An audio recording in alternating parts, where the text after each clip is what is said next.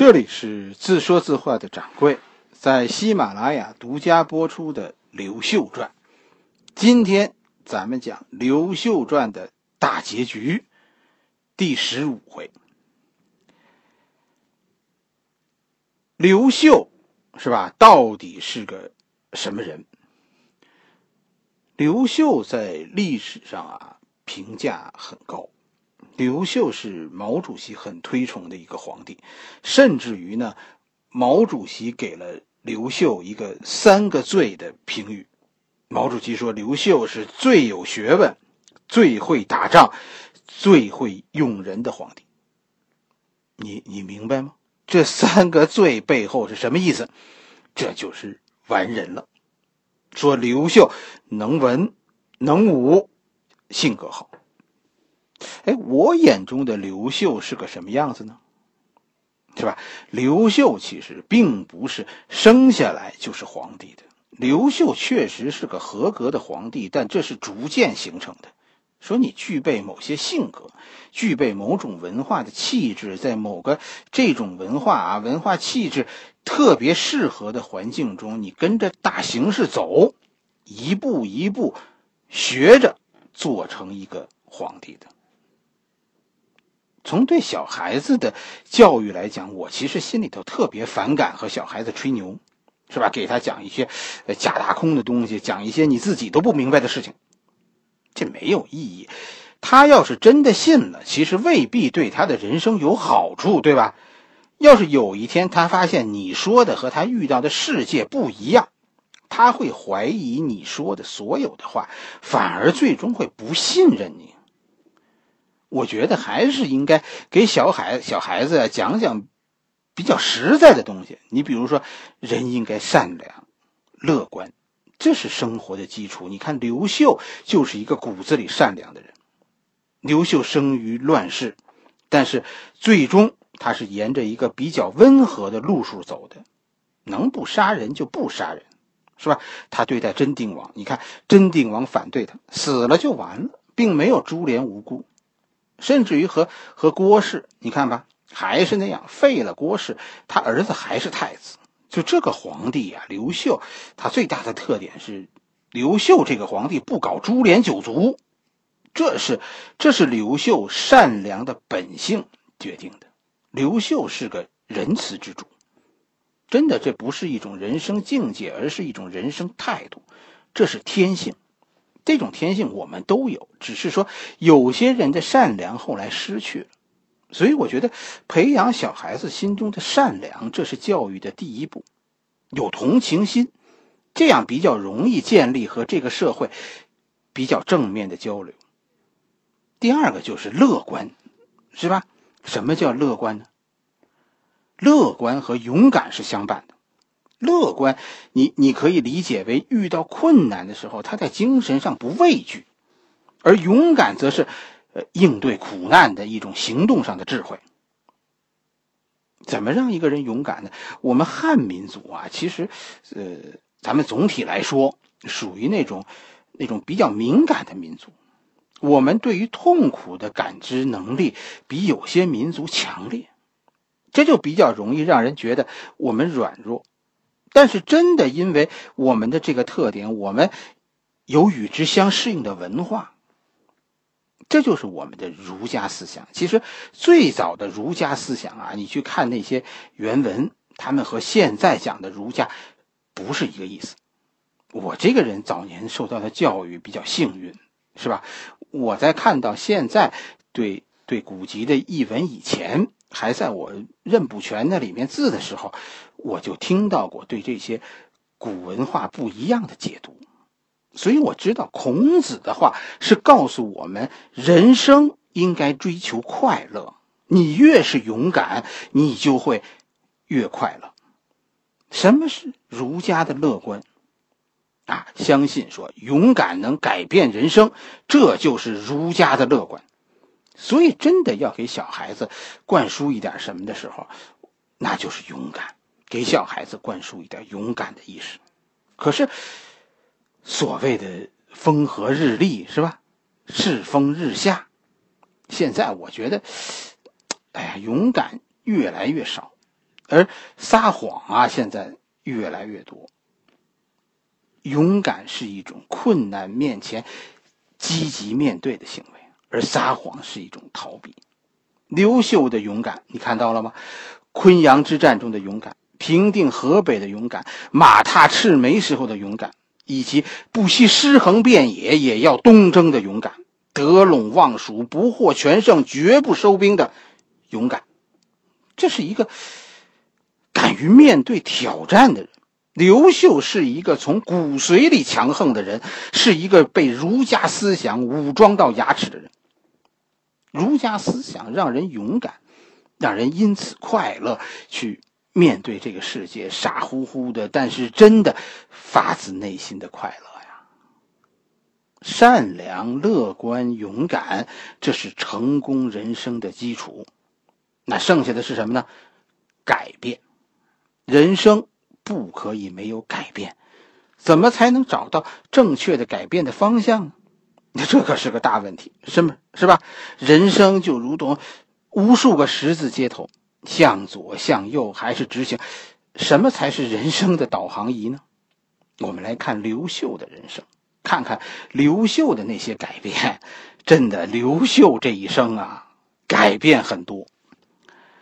其实刘秀在我看来确实是个高人，是吧？这是一个中国知识分子的典型。很多很多中国知识分子的成功之路都是不可复制的。这其中一个一个重要的原因就是他们的成功都是源于改变。确实，刘秀是一个因为改变而成功的人。你看这刘秀一生的改变了吗？和评书故事里说的不一样。刘秀并不是一开始就是皇帝的。他就是刘邦四十万子孙之一，而且因为推恩令失家里失去了官职，沦为一个普通的农民。因为他是家里的小儿子，甚至于刘秀可能都没有属于自己的田产。刘秀是靠读书改变了命运。刘秀的第一次改变就是，他是汉朝的皇族，却在王莽篡位以后去读王莽的书。想着做王莽的官，是吧？这是一个向后转一百八十度的人生改变。然后呢，读了六年书，刘秀又做出第二次改变，跟着哥哥去造反了。从拥护王莽到反对王莽，这又是一个向后转一百八十度。但是两个一百八十度，这就算是又转回来了，对吗？然后呢，然后哥哥被刘玄杀死了。他选择做更始皇帝的顺民，是吧？给刘玄当忠臣，这是第三次改变。可给刘玄的忠臣当了没多久，就就是第四次改变。在河北，他自己当了皇帝，背叛了刘玄，这又是人生的一次改变。最终呢，他自己是起义者，但最终他以起义者的身份平息了各种起义，这仍然是在改变。我们说的这些改变，你可以，你也可以说，这是背叛。刘秀的一生充满了各种背叛。你再再说他的婚姻，那就更是变化无常，对吧？他和阴丽华，是吧？然后是和是和真定王的侄女，是吧？再往后还有个许氏呢。就三段婚姻都是有政治目的的，阴丽华还和阴丽华是要确立他在更始皇更始皇帝那的地位，和真定王的侄女是为了确定在河北和河北贵族的联盟，可许氏呢是为了稳定山东局面。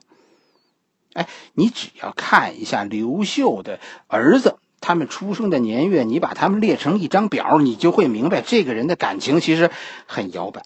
刘秀一生爱是多变的。更有趣的一件事情就是，中国官方教育啊，其实是到东汉，就是从刘秀以后才开始强调说，忠臣不是二主，就这种愚忠。以刘秀的多变，啊，他倡导愚忠，这就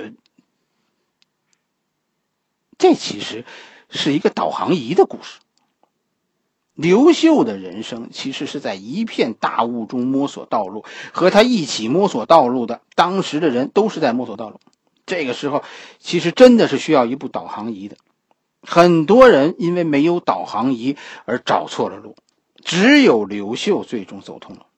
刘秀是怎么怎么走通的呢？先开始王莽翻车了，对吧？他高喊着复辟大汉王朝的那个、那个、那个，高喊着复辟大汉王朝的刘玄撞墙了。那些高喊着保一方平安、搞自治的诸侯，最终在大雾中开着开着，也发现自己进了死胡同。只有刘秀走通了。刘秀的导航仪是什么呢？其实是一句古话，孟子说的：“进口、修身、齐家、治国、平天下。”导航仪的基本原理是什么？那就是先穷尽所有通路。然后呢？然后选择那条最近的。儒家思想其实也是一个导航算法，进口修身齐家治国平天下，这其实是一个人生道路规划的最捷径算法。你看刘秀，他的圈子比他同时代的那些人要小，哥哥嚷嚷着建国。结果和和刘玄起冲突。你看看刘秀在去河北以前，是不是按照进口修身齐家治国平天下的这个路数去完成自己人生规划的？以自我为中心，搭建你的世界，是吧？自我的核心是善良和乐观，然后一层层的往上去搭建你的世界，修建工程的进度，做出必要的改变。这样你才有主心骨，你才知道应该怎么去转变。下雨了你就搞防水，下雪了你就得防冻。你爱你自己，你才会积极的去改变；你爱你的家，你才肯于去改变。你看刘秀在河北的行动，当时那个世界很难想象说刘玄能平定河北。为什么这么说呢？刘玄嘴里全是大道理，更始皇帝刘玄啊。刘玄是喊着恢复大汉王朝口号的，这个口号就决定了你收服不了河北。为什么呢？这些山大王反对大新朝，同样大汉朝也容不下他们，他们怎么会真心归降呢？刘秀呢？刘秀靠什么平定河北呢？靠哥们义气。什么叫义气？就咱们不说大道理，什么国家的事儿，咱们就说哥们的事儿。是吧？我不跟你说国，我只跟你说家。你愿不愿意加入我这个家？你信不信得过我？说跟着我，咱们一起发财。刘秀的团队就是建立在哥们儿的基础上的。结果呢？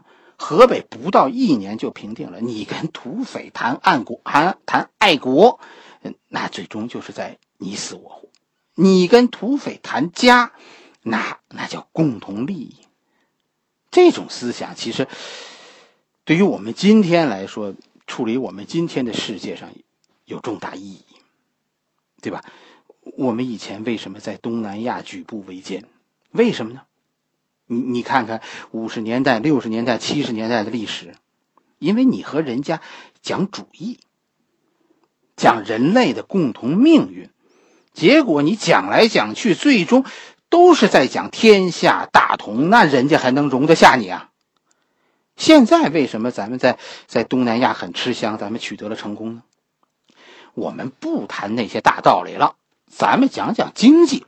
哎，这是大智慧，这是一个思维习惯的问题。所以你看，我相信日本最终会越走越远。为什么？因为安倍这些人，他们骨子里都是西方人了。而亚洲其实深受儒家思想的影响，讲价值观讲到最后，你会自绝于亚洲。当年讲共产主义没有深入亚洲，现在你讲资本主义也没戏。亚洲人在一在一起，有我们自己的共同语言。你看美国现在是吧？说要这制定说世界规则是吧？搞什么 TTP 呀，什么这个。很多人觉得很忧虑，以为天会天会塌下来，哎，怎么会呢？是吧？你就站在自己这个角度，大大方方的和别人说，我说你，然后说什么？说咱们，再往后说什么？说家。咱们别说国，不说比国更大的主义，你看看这个世界到底是属于同志的，还是属于哥们的？这个世界啊，亚洲这个世界是属于哥们的。其实，当哥们儿足够多的时候，这个共同利益就会推动我们前进。哎，我特别期待这个亚投行，这种东西其实是代表中国传统文化的东西。刘秀就是就是用哥们儿这种方法统一天下的，凝聚大家的共识，体现所有人的利益。就我我有一个预言啊，亚投行将成功，而 TTP 将失败。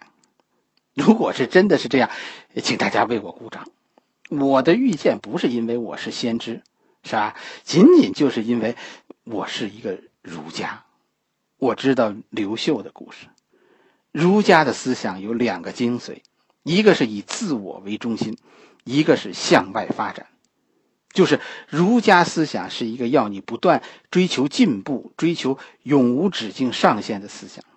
当你有了家，当你有了一大堆朋友，你你是不是就有国的追求了呢？这要看你朋友的共识，他们是不是支持你。所以你看，历史上的那些改朝换代，最终那些成功人士都是说我被推着走的。当然这里边有假的，但也有真的。但是确实在很多时候，当一个事情进入良性循环的时候，我们有那种被推着走的感觉的。这股力量来自于哪儿？来自于文化。当你真的按照我们的文化的需求。奠定好基础，其实不用做什么时代的火种，不用你去点燃自己，你的兴起其实是一件很自然的事情。人生，这叫什么？这叫水到渠成。说远了是吧？咱们说说刘刘秀。刘秀的国家就是这样建立的，也是这样统一的。刘秀的导航仪上面只有一条清晰的路径。进口、修身、齐家、治国、平天下。历史上都说刘秀和很多其他皇帝不同，确实刘秀是一个很特殊的人。他特殊在哪？他就是一个真的把国家、把家建立在自我基础上的人。这是一个真的把国家建立在家的基础上的人。这是一个真的把世界建立在国的基础上的人。刘秀在我眼中是一个很真诚的人。是一个有点傻乎乎的人，就是这个人，他他看透了一个世界，他的世界的上和下和别人是反着的。如果有有时间机器，我真的想穿越回去，是吧？听刘秀谈谈他的世界。我猜测刘秀会告诉你，这个世界上我最重要，完后是我的家庭。再往后是我那帮哥们儿，之后才是我的国家。国家以外的那些事儿，刘秀说：“说我累了，于是我都不关心了。”我们能给我们的小孩做些什么呢？给他们一颗善良的心，以身作则的告诉他们什么叫乐观，培养他们在困难面前的勇敢。然后呢，就是给他这部导航仪。剩下的事儿，哎呀，听天由命吧。记住这个导航仪：进口、修身、齐家、治国、平天下。他们的万里征程始于他们自己。我们不可能陪他们走一辈子，他愿意，我还不愿意呢，是吧？我有我的人生，我才是我人生意义的所在呀，我。总有一天，我会把自己交给海阔天空。刘秀传至此终结。下一部书啊，呃，我们将进入三国，是吧？东汉以后就是三国。我计划给大家讲讲蜀国，不是讲某一个人，而是咱们讲讲这个这个国家。哎，大家有什么建议呢？呃，也欢迎大家告诉我。咱们的书大概将将停那么五六天，我需要准备一下。